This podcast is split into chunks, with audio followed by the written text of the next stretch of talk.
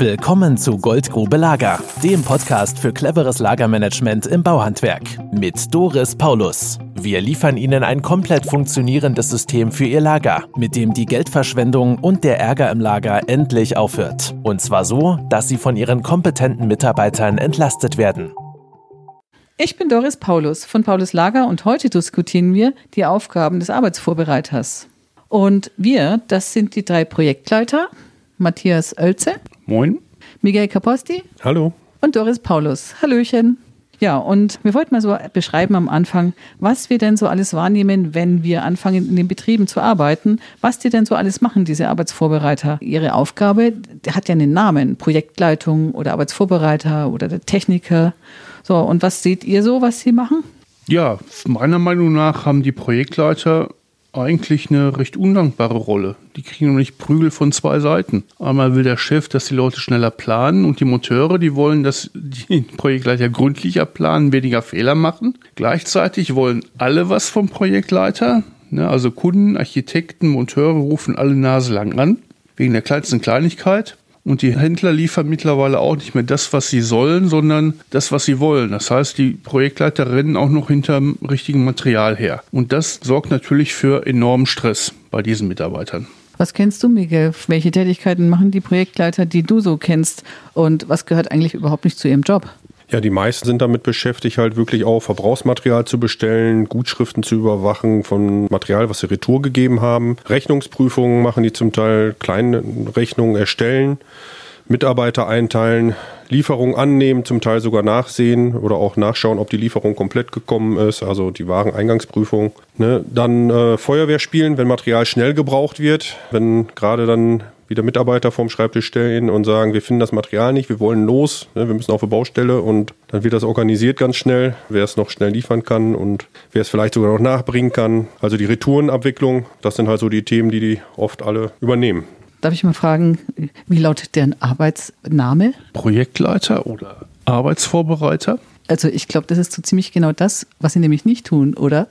Ja, genau. Das ist auch das, wo diese Personengruppe am meisten drüber klagt. Ne? Sie kommen eigentlich gar nicht dazu, ihre eigentliche Arbeit zu machen, weil sie mit so vielen anderen Aufgaben zugefrachtet sind und halt auch immer wieder gestört werden in ihrer Konzentration. Das heißt, wenn ein Kunde anruft und sich über irgendeine Kleinigkeit beschwert, dann bin ich erstmal raus aus meiner Aufgabe, die ich in dem Moment erledige und muss mich nach dem Gespräch wieder reinfinden in die Arbeit. Und das ist natürlich auch eine Fehlerquelle.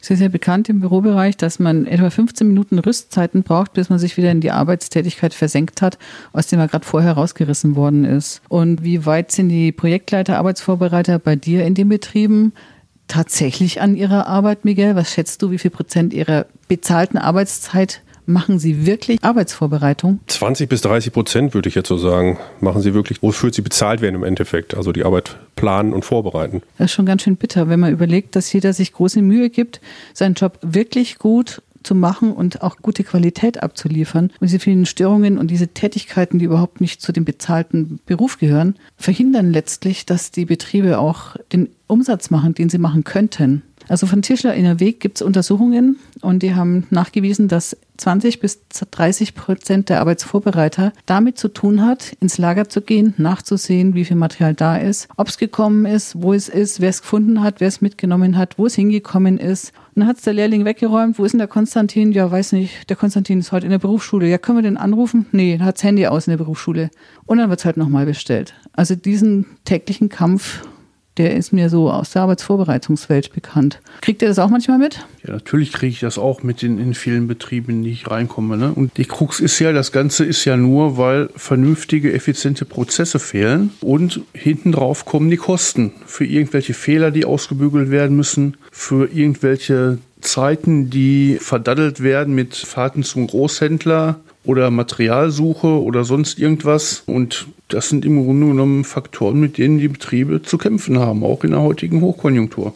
Wir könnten die backen und verteilen die Projektleiter. Das ist die gesuchteste Person in allen Handwerksbetrieben, die wir kennen. Durchgängig. Jeder würde jemanden sofort einstellen, wenn jemand zu finden wäre. Und gerade diese sehr, sehr gesuchten Personen machen die sinnlosesten Tätigkeiten in ihren Betrieben. Und zwar deswegen, weil die Prozesse nicht definiert sind.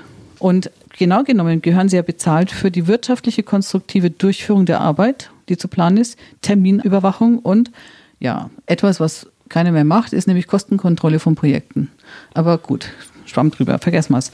Das ist zwar stark vereinfacht, aber dennoch ist es so, für uns hat ein Arbeitsvorbereiter, Projektleiter überhaupt nichts im Lager und in der Werkstatt zu tun, weil wir denen nämlich diese ganzen Lagertätigkeiten, Materialtätigkeiten komplett wegorganisieren. Und zwar so, dass es genau das ist, was sie zum Schluss brauchen können, kriegen sie als Informationen zurück. Und das schaut dann so aus, dass ein Arbeitsvorbereiter zum Beispiel keinen Baustellenrücklauf mehr macht. Das wird organisiert und automatisiert, entweder über Verwaltung, über Lagerist. Die Retourenabwicklung wird von den Monteuren so angestupst, dass die Verwaltung sie weiter fortführen kann unter Auslassung der Arbeitsvorbereiter, Projektleiter dann, wenn irgendwas von der Ware nicht vollständig oder nicht richtig oder nicht pünktlich kommt, bekommt er sofort Bescheid. Und die anderen 90 Prozent des Informationsflusses, die der Mitarbeiter oder der Arbeitsvorbereiter sonst hat, Informationen, die er sich besorgen muss, kriegt er nicht mehr, die braucht er nämlich nicht.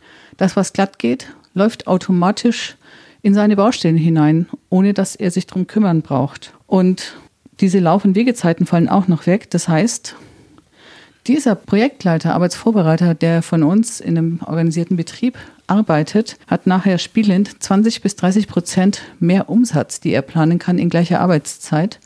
Und das Ergebnis schlägt sich natürlich deutlich in den Zahlen vom Betrieb nieder. Das kann man auch nachschauen. Der Herr Schübker aus der Tischlerei Schübker in Emstetten hat uns das ja auch im Video bestätigt. Das Video steht bei uns auf der Website unter den Referenzen. Ne? Ja, und das ist der Hintergrund, weswegen diese Betriebe erheblich mehr Gewinn machen, weil bei gleichen Personalkosten deutlich mehr Umsatz erwirtschaftet werden kann. Das war jetzt mal so ein kleiner Zwischenbericht, wie ich das sehe, wenn man den Arbeitsvorbereitern diese sinnlosen Blindarbeiten wegnimmt. Ihr kennt ja auch die Arbeitsvorbereiter, nachdem wir dort gearbeitet haben. Was sagen die denn nach der Projektumsetzung? Wie geht es denen denn als Mensch, überstundentechnisch zum Beispiel? Ja, wenn sich das Ganze eingespielt hat mit dem Pauluslager, dann erleben die natürlich auch, dass sich der Stresslevel signifikant senkt. Das Arbeiten ist bedeutend entspannter geworden mit dem Pauluslager hinterher und das führt dann auch dazu, dass die wirklich ab und zu mal pünktlich Feierabend machen können. Ne? Und das ist eigentlich ein Fremdwort für einen äh, Projektleiter. Was sagen deine Projektleiter, Arbeitsvorbereiter, die du so aus den Projekten kennst, Miguel, wenn du da gearbeitet hast? Geht es dir nachher persönlich als Mensch auch besser? Ja, die erzählen gerade, dass auch deren Frauen dann oft glücklich sind, wenn sie halt pünktlich Feierabend machen können und nicht ständig in den Betrieben die Überstunden schieben müssen. Und ja, was ab und zu mal noch so als Nebensatz fällt, so als kleine Stichelei, ist halt einfach, dass wir denen dadurch ein bisschen die Raucherpause geklaut hätten, wo sie mal eben ins Lager gehen können und gucken können, ob das Material da ist. Aber das ist, denke ich, eher so eine kleine Stichelei, was manchmal so kommt. Aber die sind alle durchweg positiv und sagen halt, dass die Arbeit wesentlich entspannter ist, dass sie auch von den Kollegen nicht mehr so oft aus ihren Prozessen rausgerissen werden, dass nicht mehr so viele Nachfragen kommen, dass es einfach von den Prozessen her sauber läuft. Na, das Verbrauchsmaterial nimmt Ihnen ja nachher die Verwaltung einmal komplett ab. Und auch das Kleinrechnung erstellen können die Verwaltungskräfte oftmals anschließend komplett selbstständig, wenn die Mitarbeiter eben nach Artikelnummern aufschreiben, weil es definierte Artikelnummern gibt in dem Betrieb endlich. Fürs Tablet. Ja, und mit der kleinen Stichelei, dass wir die Raucherpause wegnehmen, das habe ich auch schon gehört.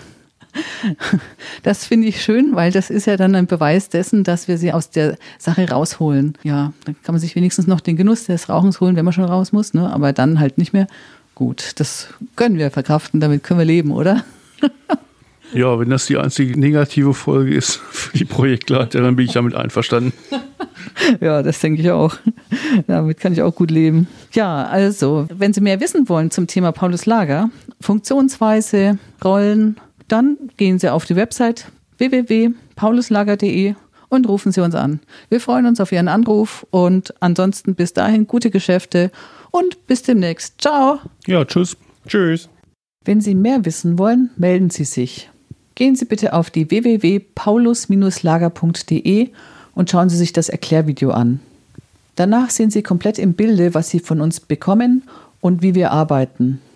Füllen Sie bitte den Fragebogen aus, mit dem ich mich auf unser Telefonat vorbereiten kann, und tragen Sie sich einen Termin in meinem Kalender ein, der auch zu Ihrem Kalender passt. Also bis nachher. Das war Goldgrube Lager. Wenn Sie mehr wissen wollen, melden Sie sich heute noch für ein Infogespräch.